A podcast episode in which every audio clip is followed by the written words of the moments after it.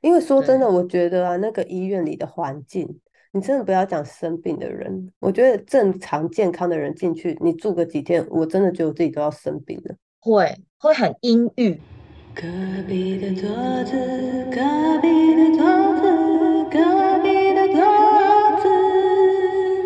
对，因为它那个灯光很暗嘛，然后又天花板很矮，然后我觉得是会有那个药的味道，对，就是你里面会一直有一个嗯消毒水，然后又有什哎，么的，对对对对对。而且你那一天不是讲到说你小阿姨还是谁在医院照顾你妈的时候，他们不嗯，在五人房吗？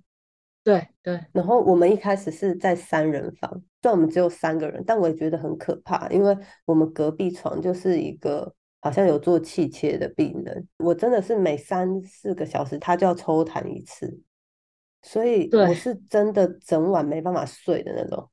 对啊，所以你那时候一讲的时候，我就跟你说，耳塞耳塞，住院必备耳真的很，可怕，对，因为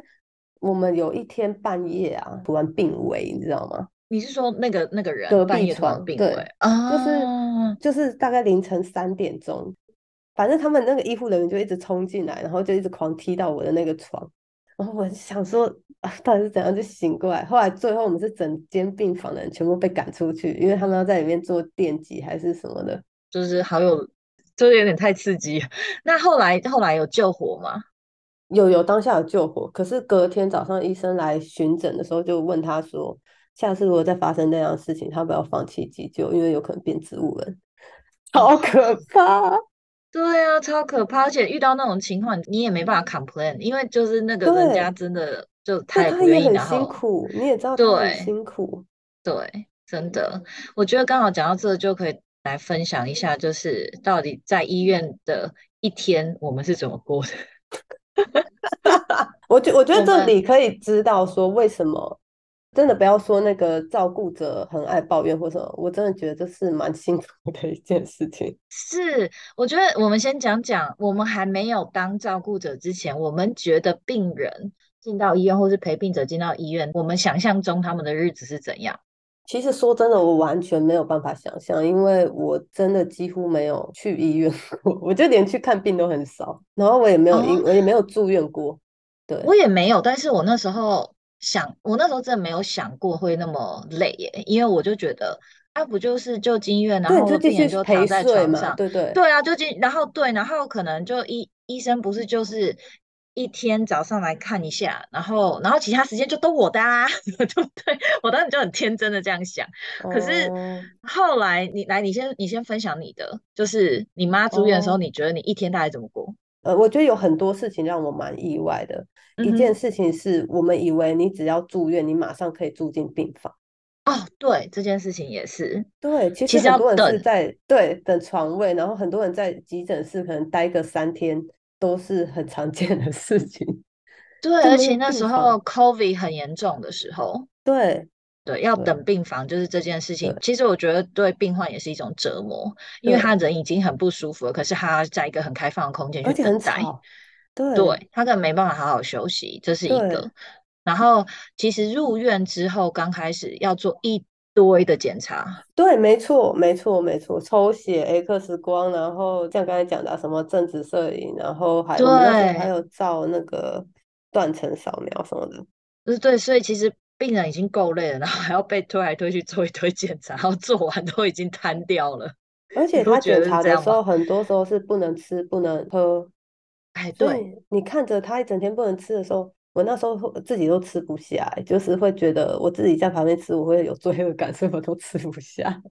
哦，我是还好，我还是继续吃，挺贱的。不过不过会忙到你真的也会忙到没时间吃。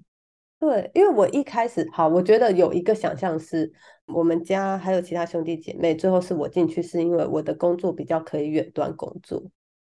然后所以我那时候原本想象是我进去的时候，我还可以一边写稿，或者是我可以一边做其他的事情，根本就不行啊没办法，完全没办法。因为真的很忙，而且重点是他那个时间是把你切的很碎，对对，不对？而且像上次你有提到说，你妈妈卧床以后，你要协助她去上厕所。然，后我其实之前也没有想过，老人家真的会比较频尿一点。对哦，我一定要讲一下这个。我我妈那时候是怎样呢？她一个晚上可以把我挖起来五次。我我那时候也差不多，就你觉得是整个不晚上是都在 扶她上厕所，你根本在睡觉。你睡两个小时，好不容易睡着，又被挖起来。我到后面，我隔天早上真的是一肚子火，我就跟他说：“你可不可以？” 我而且我觉得那个东西，我后来觉得它不是瓶尿，因为我后来觉得我妈到后面她是因为白天睡太多，然后晚上没哦睡，然后你知道这种状况。没睡的时候，他就会觉得我想尿尿，但是那真的不是他想尿嗯尿，就是因为嗯她现在没睡，他就捏一捏他的肚子，觉得有尿，他想尿，所以就一直在尿，然后你就觉得妈的，老娘才刚躺下去，你又把我挖起来，就很而且你妈爽妈有有昏倒嘛，所以她应该也是算需要特别被注意的。医院里应该不会让她独立去上厕所。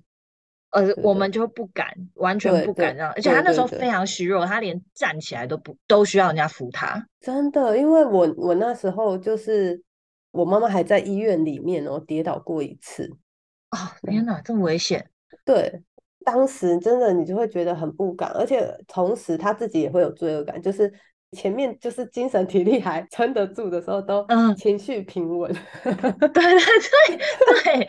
到后面你就真的会暴走了，你但连睡眠不足的时候，因为你不是早上那个医生都会来巡诊吗？对，然后我后面是一直撑到医生来的前一刻，我才勉强醒过来，就是因为太累了。对，然后 我妈后来就是她很想上厕所，又不敢让我知道，或者是他就会故意少喝水，然后让他自己不上厕所。我妈也是，因为她就觉得不想要半夜再把我一直挖起来，然后她也会怕把我挖起来，我会对她 生气。所以我就觉得对都很可怜，你知道，就是没有人有错，可是那你在那里的压力就是真的很大。对，其实我到后面我会我会觉得，就是有时候陪病者家属真的需要喘口气的原因，是因为当你的情绪如果已经到达顶点的时候，你会嗯，发现这件事情是对陪病者还有对病患都是一件不好的事情，因为病患不舒服嘛，所以他把情绪撒到陪病者身上，而陪病者因为长期承受这样压力，所以最后他的情绪也不会好到哪里去，然后他就会 对病患不爽，然后就会变成一个恶性循环，你知道吗？就是就很惨，对。对，真的，因为你知道，我还有在医院遇到，就是真的是病人在对他的家属尖叫那种，然后羞辱可辱，怕哦！对，羞辱，所有人都在看他们，然后他一直就是在所有人面前骂他不孝，然后骂他怎么样怎样之类的，一直狂骂，我就觉得天哪，这种一定就是压力上，哎，靠，我家垃圾车来了，没关系，没有那个没有声音，不会录 进去。真的吗？对吧？没有没有没有没有声音，嗯嗯。对，那我想问一下，你后来你妈妈是做化疗跟放疗，那她开始实际做之后，你们每天的日常的流程大概是怎样？就是我们开始确定在做化疗跟放疗以后，我们是一个礼拜做一次化疗，一周七天，有五天的时间是你每天都要去电疗。对，对电疗都是连续做，对。对那你对，妈妈那时候电疗做了几次？一个疗程？我们总共做了三十三次，哇，其实真的很其实算。很多。因为那时候对，医生就说他想要帮我们尽量把那个剂量开到最高，然后次数加到最多，就是他身体可承受的范围。因为就像之前讲的嘛，可能你做过这一次以后，你后续是不可能再做这个方式了。那时候其实我们是有点想赌赌看能不能够把这个就是一次根除的。嗯嗯，那通常我们去治疗的时间，就是你开始做这个化疗跟电疗以后，你就不需要住院了，你就是可以出院。然后在这个治疗之中，化疗它有分自费跟非自费。那他，们除了就是副作用不一样以外，就是它施打的时间的长度也会不一样。所以当初你妈妈做化疗，你们是就是类似门诊打化疗针而已，对你们并没有住院。因为就是如果哦，你是没有自费的话，我记得是可能多少都要住个一到三天还是什么的，是吗？对对，一嗯，般来说，我听到的做化疗的都要住个一到三天，就是在那个打针的过程里，因为他会怕你一些副作用、呕吐或什么的，他要观。察。那我们那时候是如果有加上化疗的话，我们刚去做完电疗，我们一大早大概九点的时候做电疗，然后大概一个小时就做完电疗了。那电疗做完以后，我们就会下午再去看化疗的门诊。他每个礼拜都会去追踪你的白血球数，确定你的体重没有一直往下掉，然后你的身体一些数值是健康的状态之下，他才会继续让你去做化疗。那我们在做的时候，大概就是做个四个小时吧。但是 化疗门诊人超多，我们有时候做到晚上九点才回到家，这样。天哪！所以其实就是一整天都耗在医院里了，几乎对不对？对。但是如果只有做电疗的时候，可能大概中午前就可以回去了。对，其实我补充说明一下，其实通常电疗像小亮他们做次数这么多的时候，其实他每一次做大概实际进去做大概十到十五分钟而已，只是说需要先提前去等，对不对？是吗？我们好像没有做到十到十五分钟，我们至少他最快最快会做到半小时。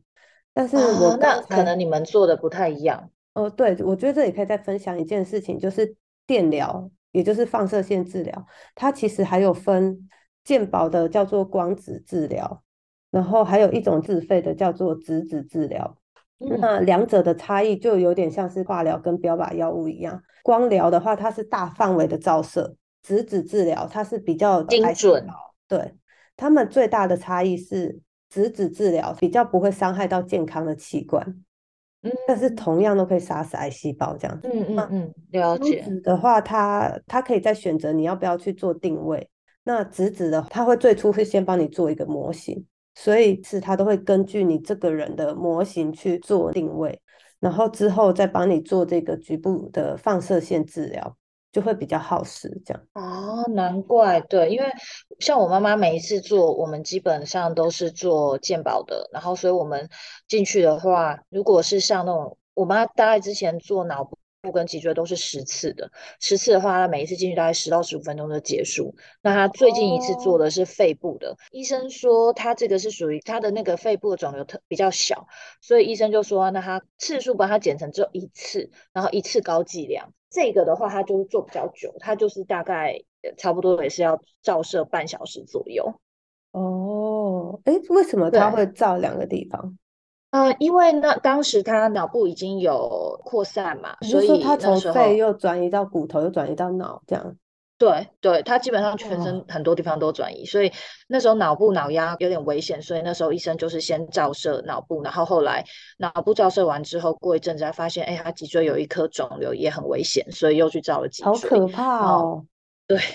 但我妈妈比较幸运的是说，她的放疗的部分其实算是没什么副作用。就他，呃，也不能说没什么，就是说他脑部照射，他好像当时是做类似全脑放疗。我后来才知道，原来全脑放疗是伤很大，因为当时医生并没有讲很详细，医生只说哦不会啦，就是嗯，只是记短期记忆会变差，那他长期记忆也不会有影响。可是照完之后，我觉得有影响，就是他整个人会变得比较迟缓，就是反应会比较慢。嗯，因为其实这个风险那时候我们的医生跟我们讲的蛮清楚的，就是其实他那个放疗照射的位置，它会有短期跟长期的不同的影响。像长期的话，我们是照喉咙的部分，它那里的肌肉会有一点纤维化，就是变成它后续在吞咽上多少还是会有一点困难，有一点肌肉的萎缩这样。但是短期的，就是它照射的这范围会很像是你在太阳底下晒很久一样。对，没错没错。然后其实放疗的副作用还跟你照射部位有关系。对，所以这个东西就是大家要去研究，就是说你照脑部、跟你照脊椎、跟你照肺部，还有跟你照喉咙或是照腹部，每个部位它的副作用都有一点不一样。对，然后所以如果之后我们再聊，是你要如何选择你的治疗方式，我觉得这些都是一定要去考虑的点。好，那所以刚刚我们聊到说，你几乎就是一整天都耗在医院嘛。那结束之后呢，回到家之后，就是哎一整天都在医院，然后之后回家之后还有需要做其他的事情吗？嗯，我们那时候回家以后，每天一定要做的是，除了他就是固定的要吃营养品。因为他到开始治疗的时候，其实喉咙被放射线治疗的关系会发炎肿胀，然后所以你其实会有吞咽困难的。所以在我们在治疗之前，医生就有先帮他在肚子的肠子那边做一个肠造口，那就是你可以直接把食物透过那个管子针筒，从外部直接灌食物到你的肠子里面去。那通常呢，这种它会有分，可以从鼻子，像我们也很常看到从鼻子进那个进去嘛。那它的那个照护方式就会不一样。那肠造口的话，它就是你每天要去清洁它附近的伤口，避免它发炎这样。那另外我们还有做的事情是，它脖子晒伤的这个部分，每天都会需要擦药膏。那你妈妈在这个过程当中有什么样的副作用吗？我觉得最长的就是拉肚子哦，反而是拉肚子，吐呢？因为很多人都说做化疗会吐。他除了第一次吐的比较严重以外，后续可能因为我们都是选自费的，所以我觉得它的副作用就在吐这件事情上没有这么严重，可是他就是比较常拉肚子这样子。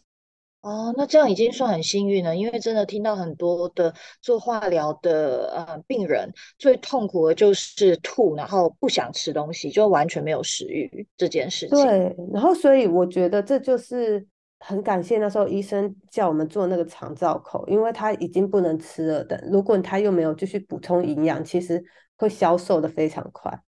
那所以他透过这个肠造口，就等于他可以不用进食，他就直接灌这样子。哦，对，我觉得那那比较好，因为像我妈的状态，就是她那时候开始吃标靶药之后，也是有很多副作用，包含说呕吐啦，然后呃拉肚子啊，那就会变成说，她其实到后面她会有点不敢吃。一方面是其实标靶化疗还有放疗都会影响病人食欲，就是他吃东西的时候，它的味道会跟我们正常人不一样，可能我们正常人吃起来是甜的东西，他吃起来就是苦的。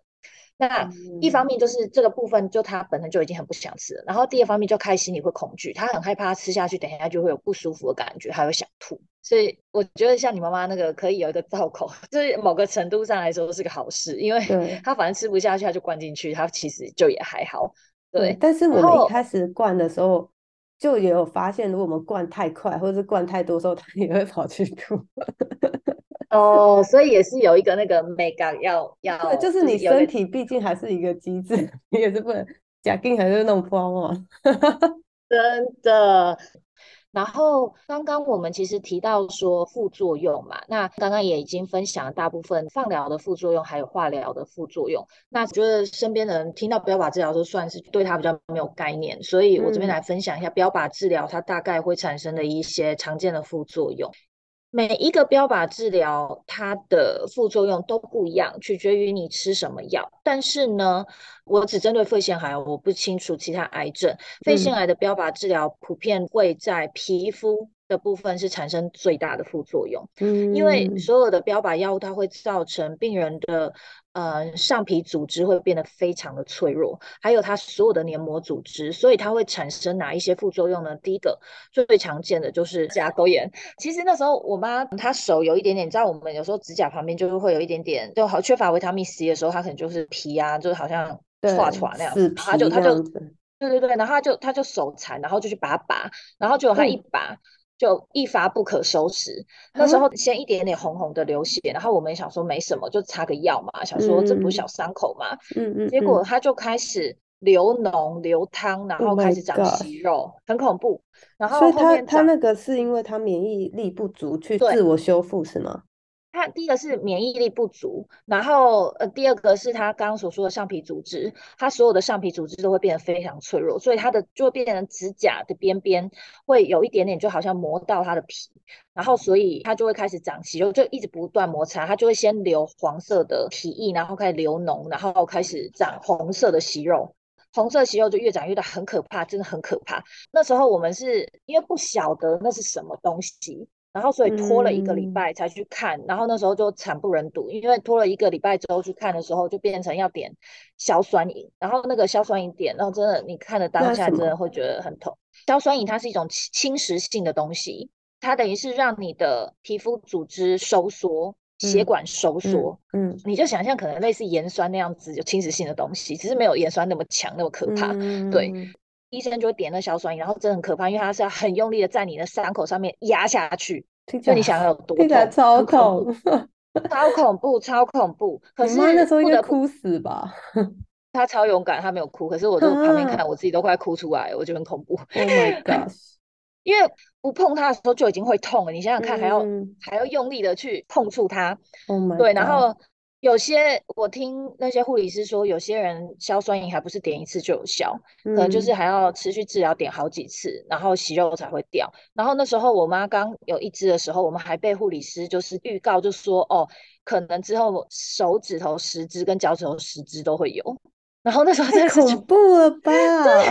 太恐怖了，而且我跟你讲，我后来发现我妈那个还不是最严重的，我有看有一些病友的，那真的很恐怖，那惨不忍睹，那个整个手指头都变形，然后脚也是，然后严重到是没办法套鞋子，因为它整个息肉已经常长满见。的。对，这个甲沟炎算是标靶治疗很常见的一个副作用，然后另外一个就嗯是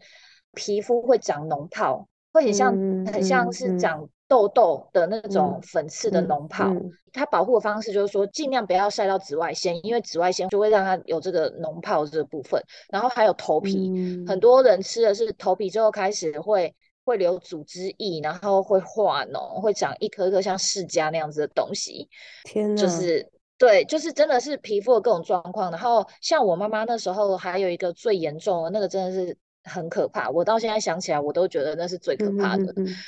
就他身体上面会开始有一些红点点，医生就说哦，这个没什么，这个应该只是血管破裂。然后可是后来这个红点点从一些点点变成一整个面，一整个面的时候，它变成一个开放性的发炎的伤口。后来这个伤口就在短短的三四天内就啪从臀部延伸到小 Oh 腿后面整片，然后简单来说就像烧伤一样，很恐怖，就是红色鲜红啊，色。为什么会这样？当时医生给我们的解释是说，他的免疫系统自己攻击自己的击细胞，所以嗯造成身体的发炎。可是嗯后来我们去看了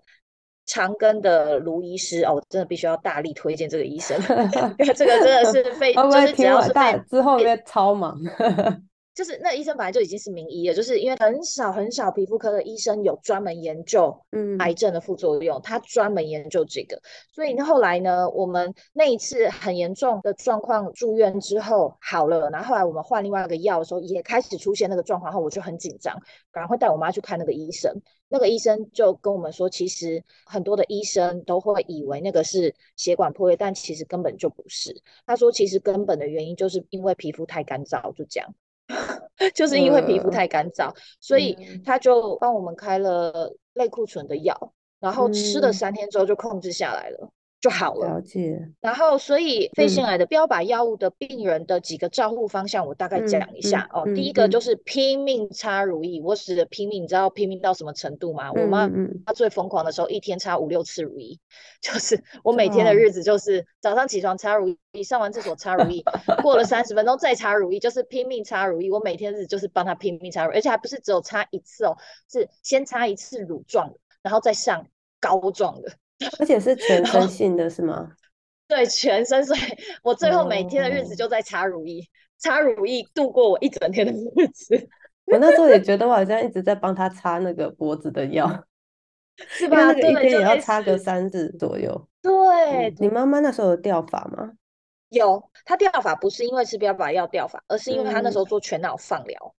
哦，哦，做全脑放疗会造嗯成掉发。对，我们是吃化疗药物，化疗药它通常是两种配嘛，其中有一种就会造成它掉发这样，但是只要你嗯，停药，它就会长出来。哎，对，这个差不多。对我妈现在刚长出来一些，然后很茂密，非常黑，白发都不见了，我也觉得很神奇。很不错哎，直接换换一头新发。对啊，对啊，对啊，就整个头发变得很健康，就很神奇。我觉得通常在癌症病患照护的话，是前面半年是最辛苦的，因为那时候，是病人的身体在适应新药，然后嗯，你陪着病人去度过那些副作用的时候，我觉得那个是最难熬的啦。因为真对，的，我妈那时候三天两头就跑医院啊。虽然说我们放疗只做十次，可是之后就是各式各样的副作用。你所以你今天可能去看主治，然后明天你就去看皮肤科，对然后它分科分很细。对对，然后可能他那时候副作用太强，我们又去看中医，然后中医吃一吃药，他又不舒服，然后你就是每天都在跑医院，所以你说照护者的生活根本真的没有办法做任何，事情，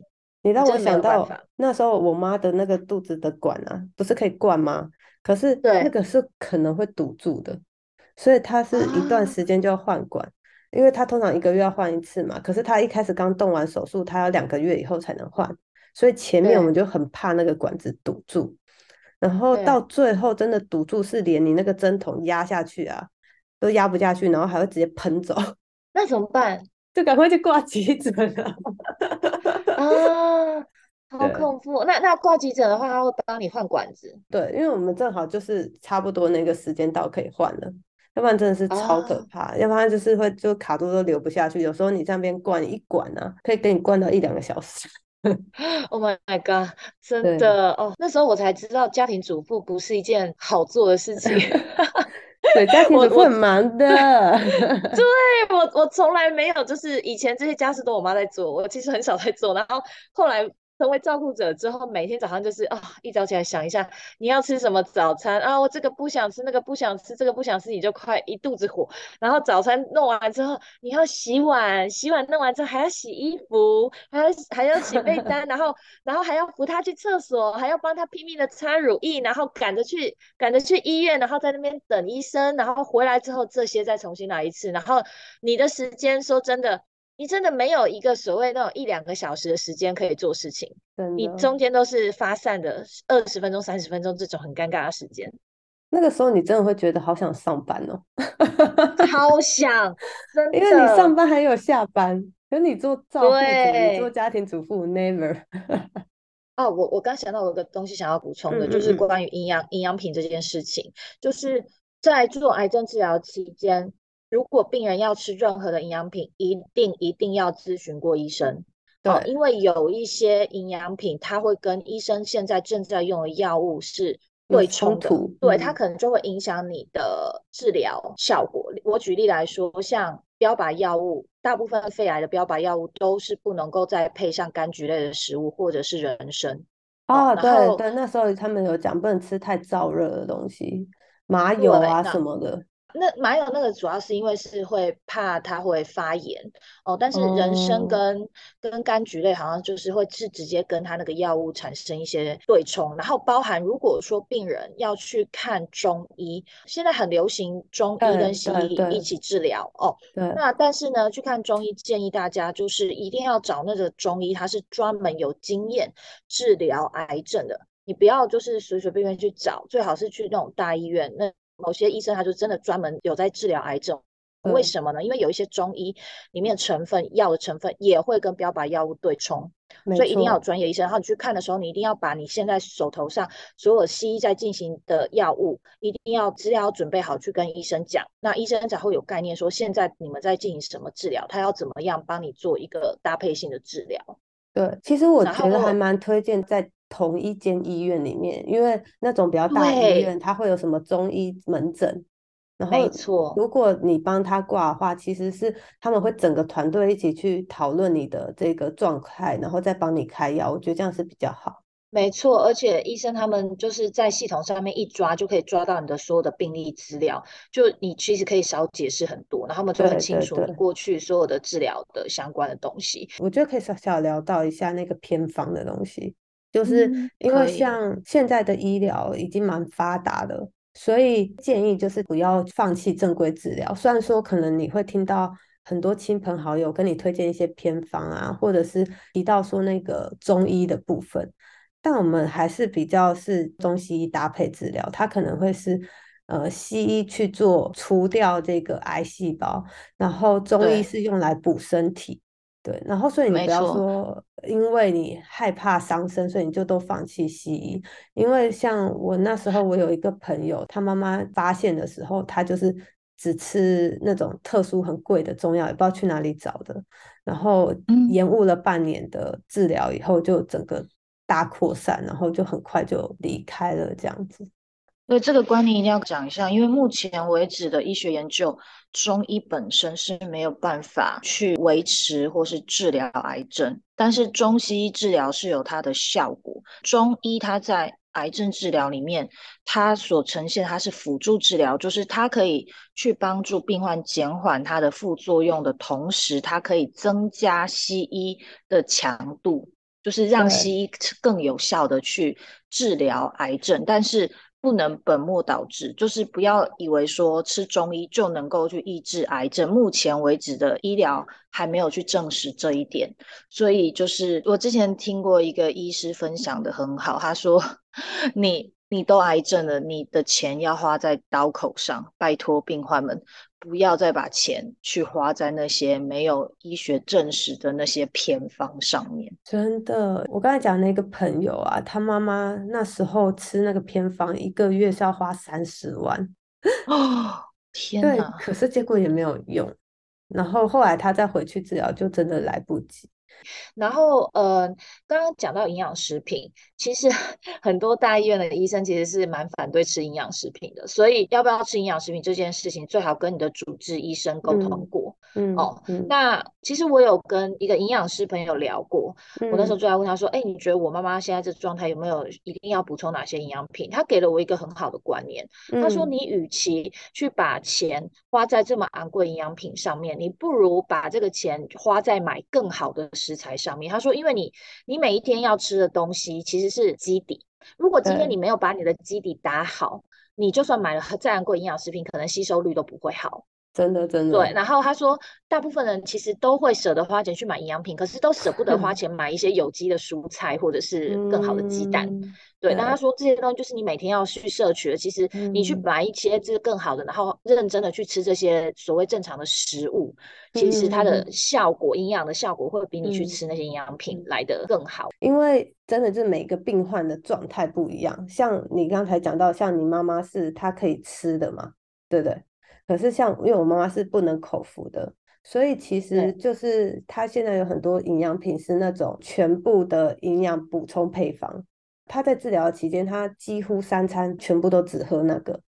就像例如说，她可能会有补体素啊、安培啊，然后贝利素啊、贝利啊之类等等这些。另外，我觉得可以小小注意一下，就是这些营养品的热量还有营养素有些微的不同。然后，所以针对特别需求的人，你要特别去注意这个部分。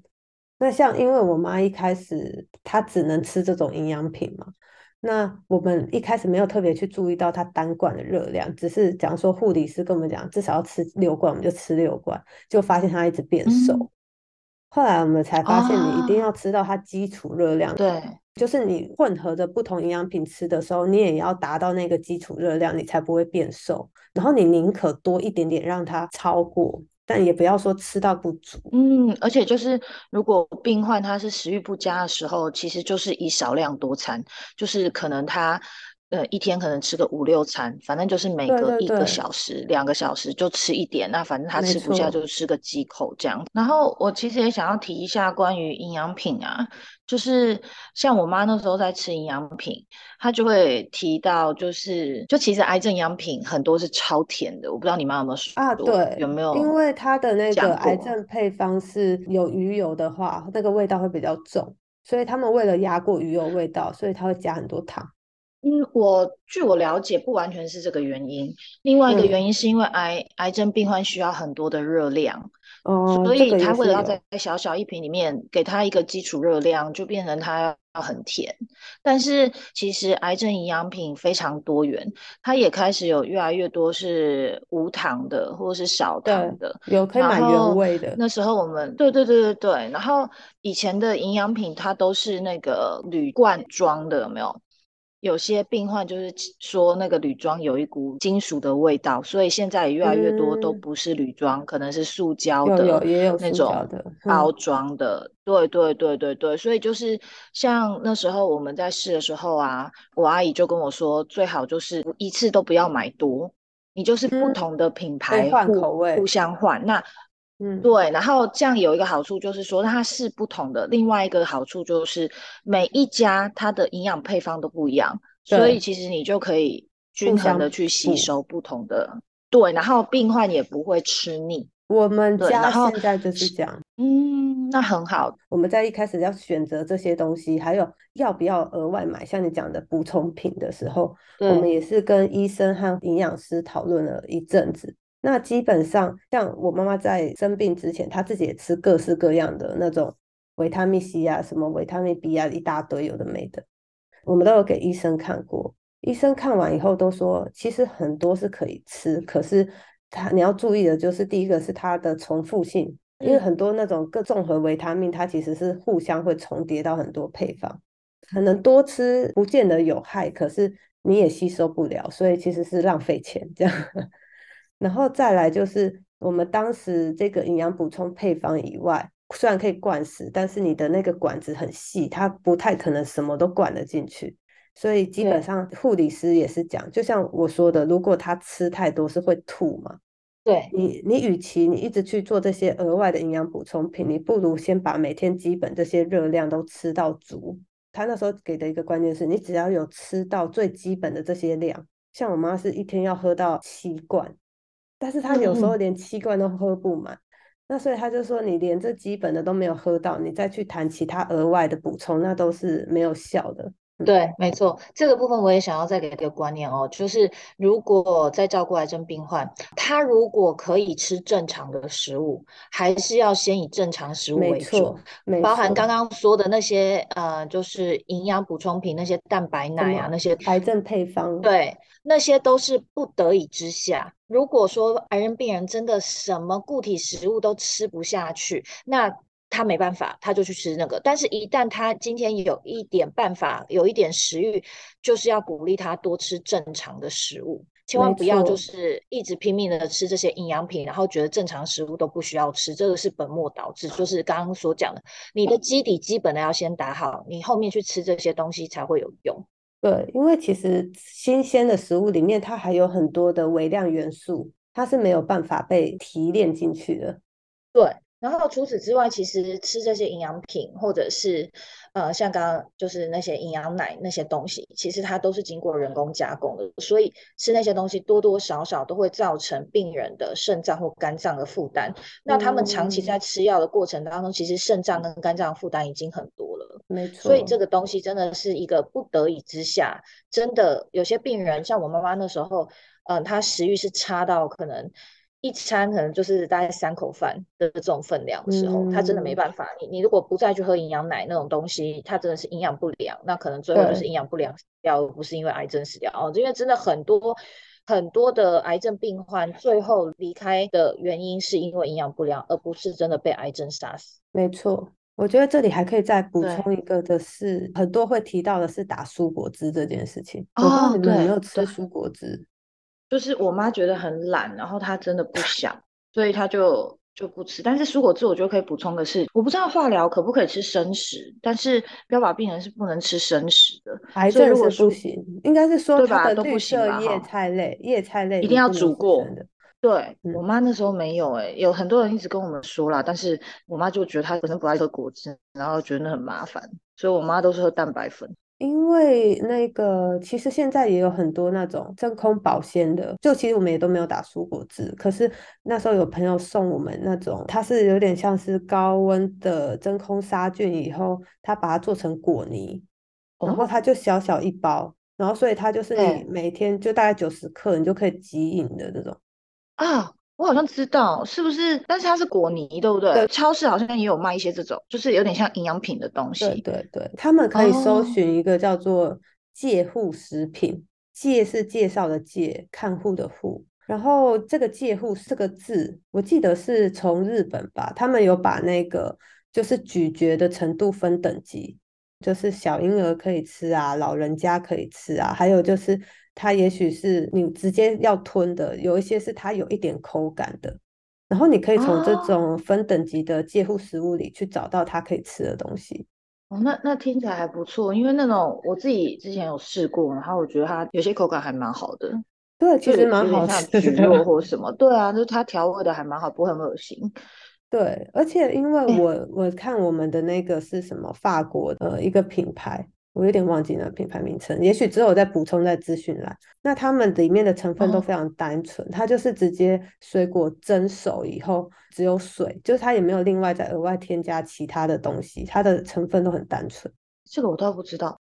噔噔噔噔噔，广告时间。刚才提到妈妈吃的果泥还有介护食品，通通都可以在好物市集买得到哦。我们吃的品牌是由台湾代理商绿动会代理法国 Baby Bio 的副食品，这些产品呢，它全部采用新鲜的生机水果跟蔬菜去制作。那除了果泥以外呢，他们还有代理日本百年食品大厂 Q B 集团，为婴儿、年长者或者是术后体弱的患者与营养师共同研发的介护食品，让他们轻松补足营养的同时，还能满足美味的需求。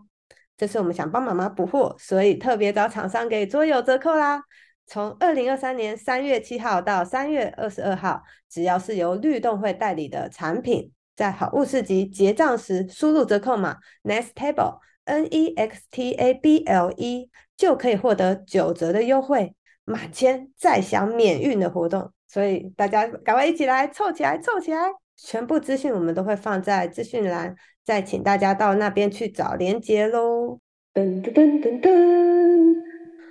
那我们这集呢，其实讲的大部分都是比较前期的癌症的照护。后续也许还可以再邀请其他人来分享更多，讲说真的走到卧床啊，或是病危，甚至你是需要做居家安宁治疗的照护、病房的陪伴等等，这样。嗯，对，因为那个东西，我觉得是，呃，每一个癌症病患或者是家属，其实总有一天会面临到这个状况。对，其实说真的，我觉得他就算不是癌症。你每个人走到生命尽头，可能你都是会需要这些东西。对，没错，没错。然后真的人 过了三十以后，你真的会突然觉得，哇靠，已经开始就是要面对这种事情了。对啊，真的，而且就是我觉得这个主题在过去传统里面，很多人尤其是老一辈的，他们其实是很忌讳去谈，但是对，很避讳，但是其实。你就会发现，这东西其实你越早谈是越好的，因为你这对病患是一种尊重，也是一种尊严。那你趁他还是意识清楚的时候，他可以告诉你他希望他后面的日子怎么过，那其实是一种尊重。我觉得觉得是比较好的事情。而且我觉得，不管现在家里有或者是没有，我觉得先把它这个东西吸收起来。都是在给未来自己多做一点心理建设。当我们遇到真的不幸的意外来临的时候，我们才不会就是手足无措，对，才不会很手忙脚乱。至少自己已经大概有有一点这些概念，知道有什么选择。对啊，然后或者是甚至就啊，我知道去哪里找资源。对对，好啊，那我们就聊到这里好了。好哦，拜拜。本集内容纯属个人家属陪同经验分享，非医疗建议哦。每个人的身体状况以及病情皆不同，进行任何医疗行为以及饮食规划，请跟你的主治医师或营养师讨论。这里是隔壁的桌子，隔壁的桌子有点意。